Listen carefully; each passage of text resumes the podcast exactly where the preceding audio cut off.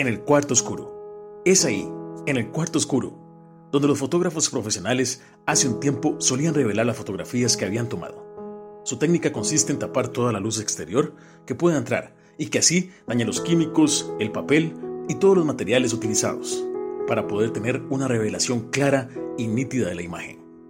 Asimismo, es la revelación que Dios nos permite tener cuando vos y yo somos alcanzados por su gran amor y nos da el regalo maravilloso e incomparable de su Espíritu Santo, que es una porción de Él mismo viviendo en nosotros, el cual nos capacita al igual que un fotógrafo profesional para entrar en su presencia, que a diferencia de la fotografía podemos llamarla el cuarto de luz, donde no debemos permitir que ninguna oscuridad exterior de lo que dice el mundo dañe la revelación clara y nítida de la verdadera sabiduría, que nos guía a entender la eternidad que tenemos con Jesucristo y su amor incomparable.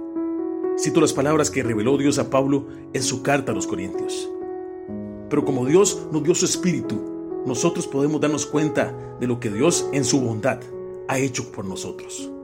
Cuando hablamos de lo que Dios ha hecho por nosotros, no usamos las palabras que nos dicta la inteligencia humana, sino que usamos el lenguaje espiritual que nos enseña el Espíritu de Dios.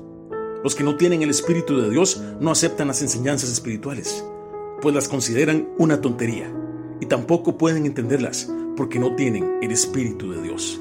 Primera de Corintios capítulo 2 versículos 12 al 14.